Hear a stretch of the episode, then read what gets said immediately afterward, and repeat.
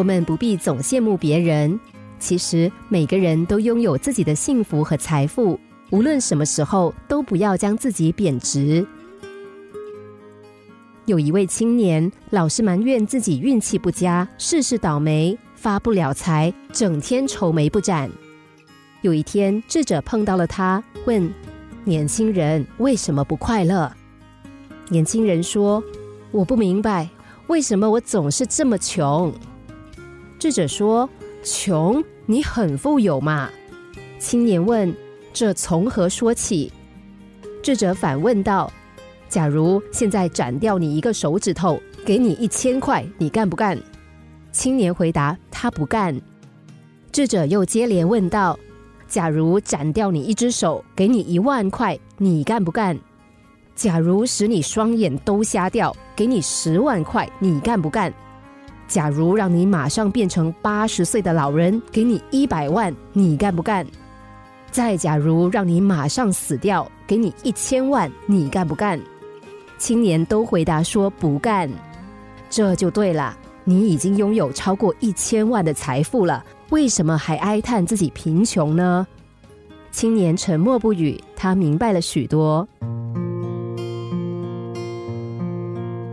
其实。我们每个人都应该感谢上天、父母，无论别人怎么看、怎么想，我们自身都不会贬值。英国的汤姆·萨克长大成人后只有一点三米，但是他真爱自己，相信有一天会让金子发光的。终于，他成了作家、主持人，事业、爱情都得意。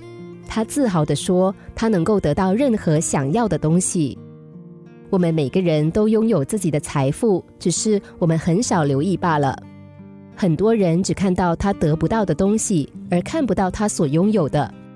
如果几百年才有一次星星的出现，那么我们都会翘首远望那上天的恩赐，为自己能够看到这样的景象而感到荣幸。然而，正因为它每晚都高挂空中，我们甚至连看都不看一眼。人生就是这样。我们与生俱来的财富，却不能让我们知足，认为自己富有；而那些费尽周折却不得的东西，也许根本就没有实际价值，我们却连做梦都想要得到它。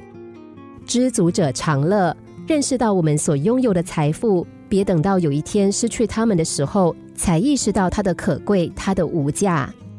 正视自己的财富，对自己有信心，利用这些财富换取更大的丰收吧。